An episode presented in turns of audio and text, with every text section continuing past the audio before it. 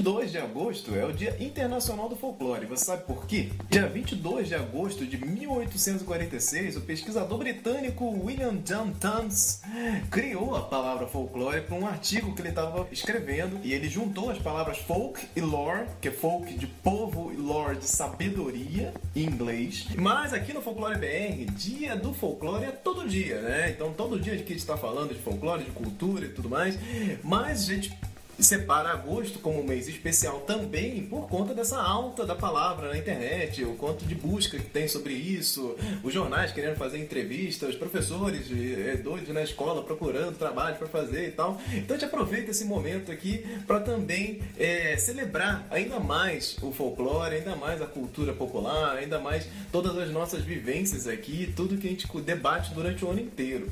E aí, em 2017, eu criei um evento chamado Folclore BR Somando Visões, onde eu reúno amigos pesquisadores para amplificar esse debate. Então, entre os dias 22 e 26 de agosto, agora você já está convidadíssimo para participar aqui com a gente lá nos debates no YouTube, na Twitch do Folclore BR, para te debater, conversar, é, entender mais, expandir um pouco mais as ideias sobre cultura, essas ideias que estão aqui ao nosso redor. A gente precisa falar mais sobre isso e naturalizar essas ideias.